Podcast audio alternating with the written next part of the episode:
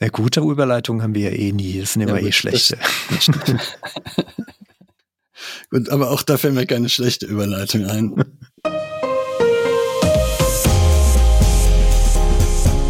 Herzlich willkommen zum Datenschutz Talk, Ihrem Podcast für die Themen Datenschutz und Informationssicherheit.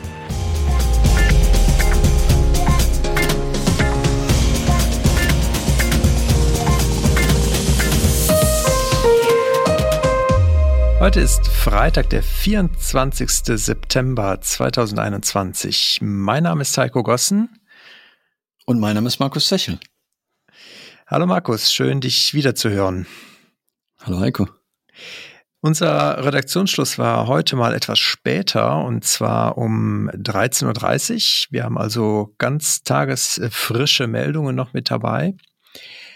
Wir gucken, wie Sie das von uns gewohnt sind, natürlich zurück auf die Woche des Datenschutzes, was so alles passiert ist. Bevor wir das tun, wollte ich einmal kurz auf die aktuell anstehenden Veranstaltungen schauen, Markus, weil ich hatte gesehen, du bist auch als Speaker auf dem WSXD gelistet und das hat mich natürlich interessiert und würde dich gerne mal fragen wollen, was macht ihr da, was erzählst du da? Ja, ich bin mit Payman zusammen Co-Speaker sind wir beide. Also wir sind unsere jeder Co-Speaker und wir sprechen tatsächlich über die äh, Herausforderungen, die sich ergeben bei neuen Arbeitsformen und dem Datenschutz dabei. Also wie kann ich zum Beispiel von zu Hause aus arbeiten und gleichzeitig auch noch die datenschutzrechtlichen Anforderungen erfüllen. Das ist so der zentrale Punkt, über den wir beide sprechen werden. Ja, das ist natürlich sehr spannend, weil wir ja in den letzten Jahren mit Corona sehr viel neue Erfahrungen sammeln durften. Mhm. Die äh, Veranstaltung ist ja eine Migosense-Veranstaltung. Die Kollegin Anna Wolf aus dem Bereich Work Smart organisiert das ja zusammen mit weiteren Kollegen. Und ah, guck mal, da kommt gerade die Anna vorbei. Anna. Hallo Heiko. Hör mal, wir nehmen gerade unsere Datenschutz-News auf und ich dachte, vielleicht können wir von dir als aus erster Hand als Organisatorin und Moderatorin des WSXDs noch zwei Sätze erfahren. Was ist der WSXD? Warum lohnt es sich da hinzukommen? Ähm, na klar, kann ich euch da einen kurzen Überblick geben. Also WSXD ist unser Work Smart Experience Day, eine Tagesveranstaltung, die wir online durchführen und wir befassen uns mit der Vielfalt an Themen rund um die Zukunft der Arbeit. Das klingt interessant und ist das für jeden was oder muss man da irgendwie spezielle Vorkenntnisse haben?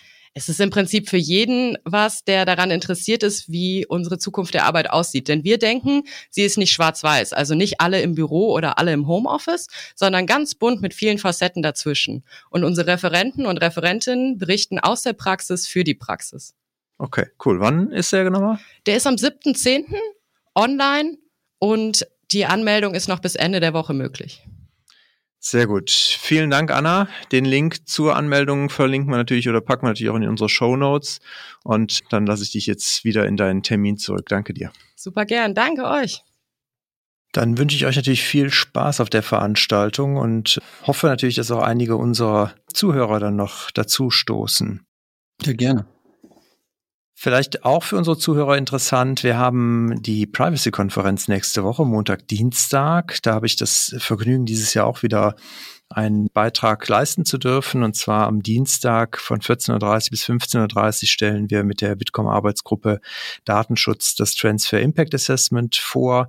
Die Veranstaltung ist weit, weitestgehend oder zumindest zum großen Teil in Englisch. Allerdings wird es auch eine deutsche Bühne geben. Also von daher kann ich da natürlich auch empfehlen, wer Zeit hat und Interesse hat, sich da noch anzumelden. Die Teilnahme ist kostenfrei möglich und über den Link privacy-conference.com kann man sich dort kostenfrei anmelden.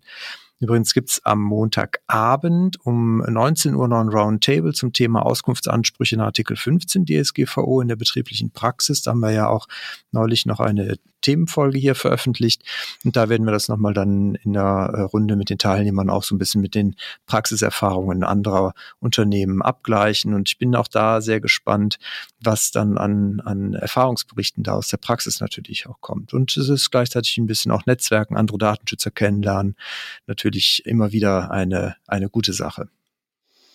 Da du den Roundtable ja moderierst, hoffe ich, dass du einige interessante Fragen stellst, damit wir Antworten bekommen, die uns auch die ganze Zeit schon beschäftigen.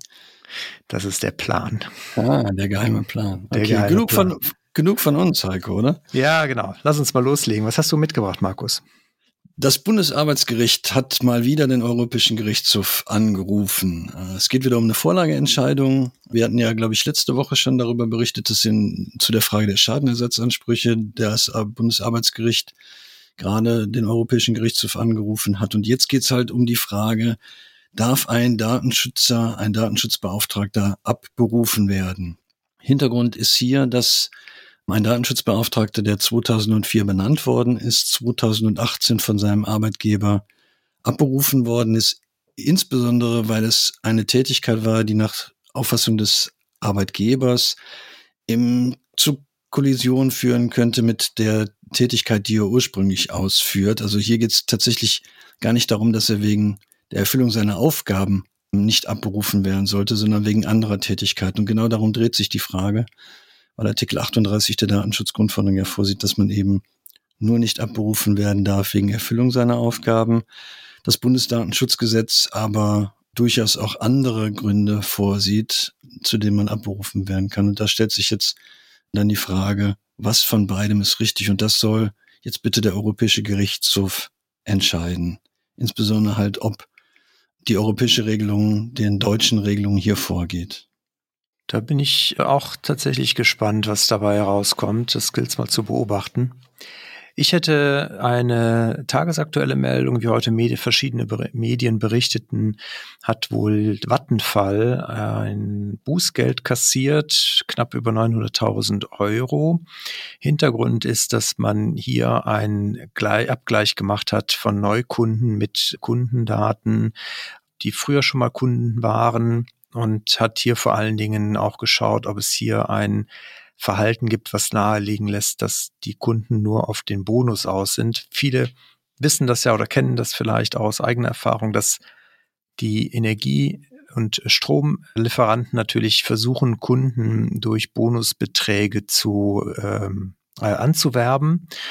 Und man will aber natürlich auf der anderen Seite damit langfristige Kundenbeziehungen haben und Verbraucher, die jetzt nur auf diesen Bonus aus sind und dann nach der Vertragslaufzeit direkt wieder wechseln und dann vielleicht nach einem Jahr wiederkommen, die will man eigentlich nicht haben. Deswegen hat man hier Datenbanken geschaffen und diese abgeglichen mit früheren Kunden.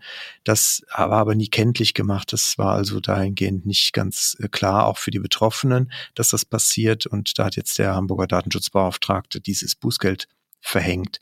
Vattenfall hat das auch wohl akzeptiert, hat diese Sanktion ja, also hat diesen erstmal dieses Versäumnis eingeräumt und hat auch diese Sanktion akzeptiert, hat aber jetzt auch zusammen mit dem Hamburger Datenschutzbeauftragten wohl eine Einwilligung entwickelt, die das Ganze dann zukünftig datenschutzkonform aussehen lässt. Also gehen wir davon aus, dass es natürlich datenschutzkonform sein wird, wenn es mit dem Hamburger Datenschutzbeauftragten zusammen entwickelt ist. Gab es da nicht schon mal die Überlegung, so einen brancheninternen Warndienst zu schaffen? Schön, dass du das ansprichst. Die Überlegungen gab es natürlich auch. Und, ich meine, mich äh, erinnern zu können, ja. Haben wir natürlich hier auch drüber berichtet. Da ja. gab es aber auch viel Kritik von den äh, Datenschützern und Verbraucherschützern. Dementsprechend hatte man das dann auch wieder, wieder auf Eis gelegt, diese Pläne, ja.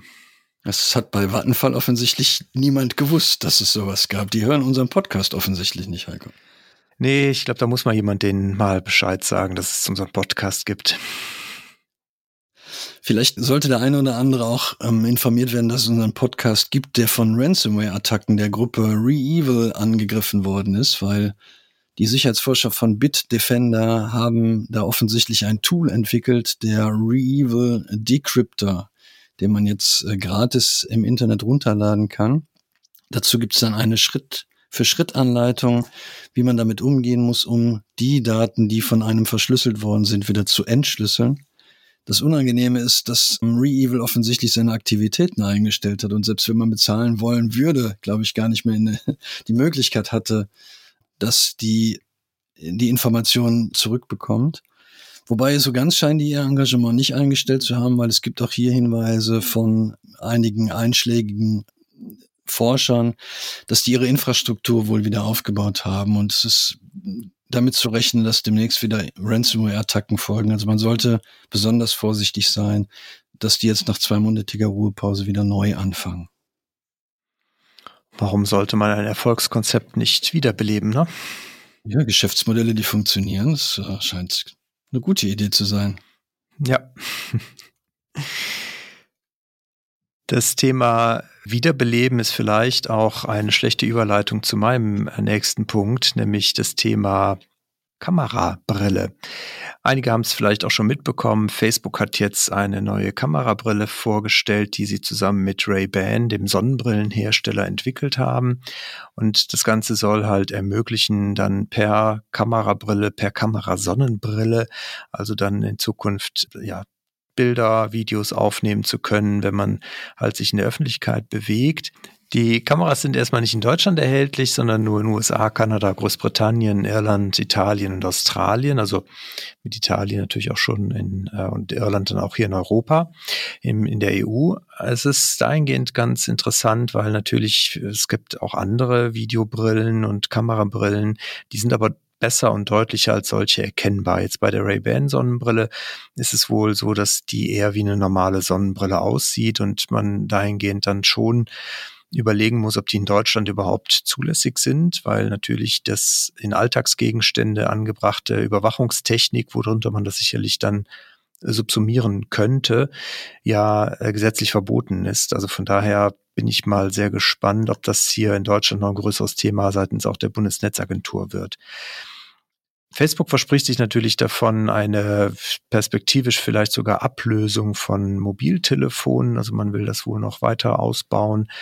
Und für die Anwender ist es natürlich vielleicht schon ganz schick und könnte natürlich interessant sein, weil man halt auch, weiß ich nicht, Kinder oder was auch immer mal beim Spielen beobachten kann, ohne dass halt immer direkt erkennbar ist, dass eine Kamera auf einen gerichtet ist. Aber genau da ist ja auch aus Datenschutzsicht und allgemeiner Persönlichkeitsrechte ja auch genau das Dilemma. Ne? Also das ist natürlich das, was man ja dann auch als Risiko einstufen muss, gerade in der Öffentlichkeit, wenn nicht erkennbar ist, dass dort halt eine Kamera im Einsatz ist. Die blinkt wohl ein kleines Licht, aber das ist aus der Ferne auch nicht ersichtlich oder erkennbar. Und auch ein Foto wird zwar mit einem leisen Kamerageräusch unterstützt, aber auch das ist dann im Zweifelsfall auf Distanz nicht mehr hörbar oder vielleicht auch gar nicht zuordnenbar. Also von daher sehe ich da persönlich datenschutzrechtlich schon noch so ein paar Hürden für den Einsatz hier in Deutschland oder vielleicht auch in der EU. Aber Italien, Irland, wie gesagt, scheint das wohl kein größeres Problem zu sein. Zumindest habe ich keine Diskussionen dazu mitbekommen. Vielleicht kriegt man von Facebook dann noch so einen Hut, wo man oben so die Informationspflichten nach Artikel 13 einstecken kann, damit die Leute auch wissen, wer da gerade Verantwortlicher ist und welche weiteren Informationspflichten nach Artikel 13 halt noch gelten. Sieht bestimmt auch lustig aus dann. Ein ja, Fähnchen. Vielleicht gibt's ja auch einfach QR-Codes, also T-Shirts, wo QR-Codes drauf gedruckt sind. Wird doch, wird auch funktionieren, oder? Ja, ja stimmt, genau. okay, ich habe eine Nachricht mitgebracht, wo mir keine gute Überleitung zu einfällt, deswegen mache ich die jetzt einfach. Ja, gute Überleitungen haben wir ja eh nie, das sind immer ja, eh schlechte. Gut, aber auch da fällt mir keine schlechte Überleitung ein. Die Firma Guardicore beziehungsweise deren Sicherheitsforscher haben jetzt auf eine Schwachstelle hingewiesen, die sich bei dem Protokoll Autodiscover ergibt. Autodiscover erleichtert es einem, seine eigenen E-Mail-Postfächer in, in Anwendungen einzubinden, zum Beispiel in, in Outlook oder Exchange.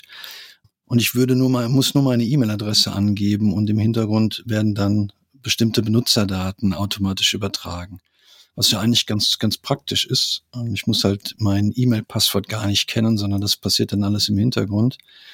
Unangenehm hierbei scheint das Protokoll konzeptionelle Fehler zu haben, sodass hier Klartextanmeldenamen auch ähm, abgegriffen werden können, inklusive auch der lokalen Windows-Domäne, die dann abzugreifen ist. Das scheint wohl nicht nur ein Problem zu sein, was bei äh, Microsoft besteht, sondern auch andere äh, mobile E-Mail-Programme scheinen wohl Probleme zu haben. Und ähm, die Sicherheitsforscher von Shape Security hatten 2017 schon was dazu veröffentlicht. Es scheint wohl auch tatsächlich bei Hackern bekannt zu sein, weil einige Autodiscover Top-Level-Domains seit Jahren registriert sind, an die dann dieser Abgleich erfolgt, beziehungsweise die Daten dahingehend übertragen werden können. Im Moment scheint es noch ein bisschen zu dauern, bis Microsoft da mit äh, entsprechenden Maßnahmen kommt, also mit irgendwelchen Updates und Patches kommt. Deswegen wird empfohlen, die Firewall-Regeln so anzupassen, dass eben keine Autodiscover Top-Level-Domains zugelassen werden, beziehungsweise dass die geblockt werden. Und dazu gibt's auf GitHub eine entsprechende Liste gefährlicher Domains. Das Verfahren ist ein bisschen umfangreicher. Ich glaube, das könnten wir am besten in den Show Notes äh, nochmal den, den Link mit reinpacken, dass der oder die, der dann Interesse dran hat, nochmal nachlesen kann. Ich hätte noch ein Thema von Vodafone und zwar ist wohl so, dass Vodafone von einem ehemaligen Shopbetreiber unter Druck gesetzt wird. Hier gab es wohl einige Schwachstellen auch in den Kundenverwaltungssystemen.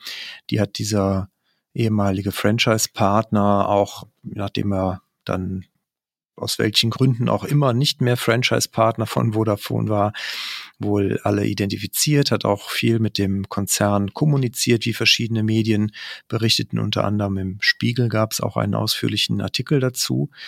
Und die ja, die Vodafone sollte jetzt wohl auch, äh, ja, man hat das, äh, oder der, der Mensch, der das halt da, der ehemalige Shopbetreiber, das sozusagen als ähm, Aufwandsentschädigung tituliert, wollte 900.000 Euro haben. Und ansonsten hatte er halt damit gedroht, diese Sachen dann auch zu veröffentlichen, die er noch alle da hat. Und äh, das hat Vodafone jetzt aber dann auch als Erpressungsversuch identifiziert und dann auch entsprechend Anzeige erstattet. Der ehemalige Shopbetreiber bestreitet natürlich, dass es sich um Erpressung handelt. Das Ganze ist natürlich sehr unschön. Man hat auch seitens Vodafone da mit äh, dem BFDI als zuständige Aufsichtsbehörde einen engen Dialog, hat das auch selber dort gemeldet, die Schwachstellen, die es in den Kundenverwaltungssystemen wohl gab. Von daher, das ist äh, es ist im Fluss, aber es ist natürlich auch unschön, wenn sowas dann halt mit Erpressung einhergeht. Von daher sind wir mal gespannt, was da noch bei rumkommt. Ich finde die Aufwandsentschädigung von 900.000 Euro durchaus angemessen. Unglaublich, auf welche Ideen die Leute kommen. Das ist verrückt. Naja, gut. Äh, tatsächlich, das wäre jetzt eine schlechte Überleitung, ähm, auf welche Ideen die Leute kommen mit meiner nächsten Nachricht. Ähm, ich habe was mitgebracht vom Verwaltungsgericht in Schleswig-Holstein. Da geht es um eine, einen Beschluss. Hintergrund ist, dass offensichtlich jemand eine einstweilige Verfügung gegen eine Behörde erreichen wollte, die in einem Aufzug ein Schild aufgehängt hat, dieser Aufzug scheint wohl gerne mal dafür verwendet worden zu sein, seine Notdurft zu verrichten, also als öffentliche Toilette missbraucht worden. Und die Behörde hat halt ein Schild aufgehängt. Die Zuwiderhandlung gilt als Einverständnis zur Veröffentlichung in den sozialen Medien. Und das fand die, der Antragsteller wohl so schlimm, dass er da direkt eine einstweilige Verfügung gegen erwirken wollte. Interessant ist, das Verwaltungsgericht hat sich im Detail damit gar nicht auseinandergesetzt und hat gesagt, Hättest du mal bei der Behörde zuerst äh, dich zuerst an die Behörde gewandt, dann hätten die das Schild bestimmt abgehängt und damit im Prinzip das nicht weiter verfolgt. Das heißt, das Gericht hat jetzt nicht festgestellt, dass das Warnschild entfernt werden muss, sondern das müsste jetzt tatsächlich der Antragsteller mit der Behörde festlegen. Auch die Frage, ob sich das hierbei um, um eine rechtswirksame Einwilligung handelt, ist von dem Gericht nicht gewürdigt worden. Wäre mal interessant, oder? Also ich meine, das ist ja eine klare, eindeutige Handlung vom Betroffenen, wenn er dann dort seine Notduft verrichtet. Das könnte man doch als wirksame Einwilligung. Ja, als zustimmende Handlung, konk konkludente Einwilligung, genau. Gut, lassen wir das mal offen und warten auf das nächste Gerichtsverfahren, was sich dann mit dieser Frage vielleicht intensiver beschäftigt. Genau, dann können die Gerichte das klären. Das ist eine gute Idee. Gut. Wunderbar. Hast du sonst noch schlechte Überleitungen für uns oder? Ich würde dann gut ins Wochenende überleiten, wenn du nichts mehr hast. Okay, prima. Nein, ich habe auch nichts. Dann wünschen wir Ihnen ein schönes Wochenende. Wenn Sie gute Ideen für schlechte Überleitungen haben, mailen Sie uns gerne an datenschutztalk.migosense.de oder schreiben Sie uns über die sozialen Medien. Sie finden uns auf Twitter unter ds-talk oder auch auf Instagram unter datenschutztalk-podcast. Wir freuen uns da über, über Ihren Input und über den Dialog. Auch wenn Sie Fragen haben, wenn Sie Anregungen haben, melden Sie sich da gerne.